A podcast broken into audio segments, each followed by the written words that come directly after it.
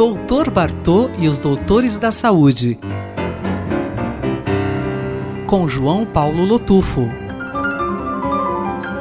Olá, doutor Lotufo. Os maços de cigarros têm aquelas já terríveis imagens e novas serão acrescentadas para conscientizar sobre a gravidade do risco do fumo. Exatamente. A Anvisa vai lançar novas advertências sanitárias para os maços de cigarro e é um momento importante para a gente discutir esse assunto. Veja, elas estão relacionadas ao tabagismo ah, neste ano aqui ah, relacionadas às doenças cardiovasculares. Uma vez que o tema do Dia Mundial de Combate ao Fumo neste ano, o impacto foi o tabagismo ativo e passivo no sistema cardiovascular, como importante fator de risco para a doença coronariana, AVC insuficiência vascular periférica.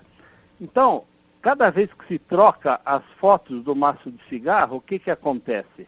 aumenta o número de ligações para o 0800 do maço de cigarro pedindo orientações de como fazer para parar de fumar. Então, isso incomoda. Então, é um fator importante na contrapropaganda do cigarro. Muita gente oclui aquela foto ali, põe uma coisa em cima tal, e a gente sempre brinca, mas é uma brincadeira verídica, que o maço de cigarro que sobra na padaria é o da impotência sexual. O brasileiro prefere o do câncer mas o da impotência ele não quer. E o, e o que está falando essas propagandas hoje? A primeira foto é sobre o tabagismo passivo, a segunda sobre câncer de boca, língua e esôfago, a outra foto é sobre cegueira causada pelo tabaco, depois vem uma que é o envelhecimento precoce, e depois a impotência sexual, o infarte e o enfisema, câncer de pulmão e insuficiência respiratória, dependência de oxigênio causada pelo tabaco. Então, a Anvisa está se mexendo também nesse sentido e essas fotos vão para o mundo inteiro.